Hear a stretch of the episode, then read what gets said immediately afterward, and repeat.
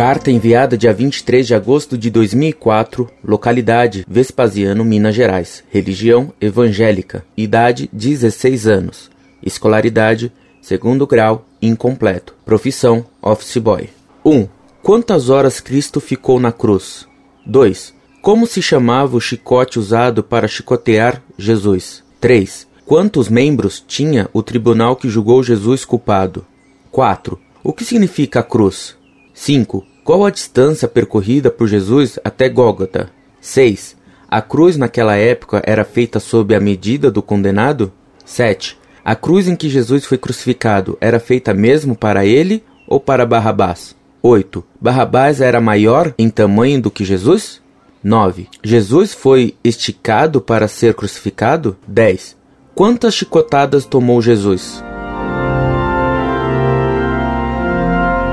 Muito prezado, salve Maria. Você me faz muitas perguntas cujas respostas não estão no Evangelho. Algumas delas podem ser respondidas pela razão, de outras é impossível conhecer a resposta. De todo modo, sobre esse assunto da crucificação, só o que está no Evangelho é que importa saber. Vamos então a algumas respostas. Pelo Evangelho se sabe que Cristo foi levantado na cruz à hora sexta, ao meio-dia, e que morreu à hora nona, às quinze horas nossas. Portanto, Jesus ficou na cruz umas três horas. O instrumento usado pelos soldados romanos para chicotear chamava-se flagellum, que em português se chama flagelo. É uma espécie de chicote com umas bolinhas de chumbo ou ferro nas pontas das tiras. Pelo sudário de Turim, dá para saber quantas bolinhas de metal havia e quantas chicotadas foram dadas em Jesus, deixando marcas que sangravam. Agora, neste momento, não tenho os dados a respeito do número de marcas feitas pelos flagelos no corpo de nosso Senhor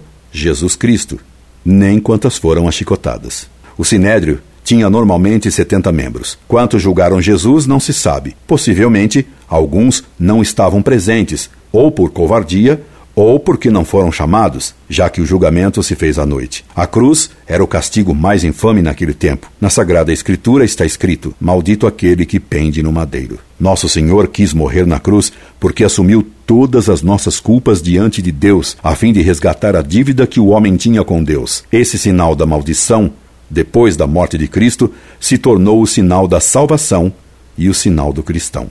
Não sei a distância que nosso Senhor percorreu mas como o caminho da Via Crucis é conhecido, é possível sabê-la com facilidade. Claro que a cruz não era feita sob medida do condenado. Bastava fazer uma cruz com dois pedaços de madeira e colocar a pessoa condenada dependurada nela. A pessoa crucificada morre por asfixia, porque estando dependurada, ela não consegue expelir o ar viciado dos pulmões e o acúmulo de gás carbônico nos pulmões a leva à morte, lentamente. Por isso, os crucificados procuravam expelir o ar impuro dos pulmões, fincando o pé no poste da cruz, assim para poder mover o diafragma e limpar os pulmões. Daí, demorando mais a morte, quebravam-se as pernas dos crucificados para que eles morressem mais depressa. Incorde Jesus Semper, Orlando Fedeli.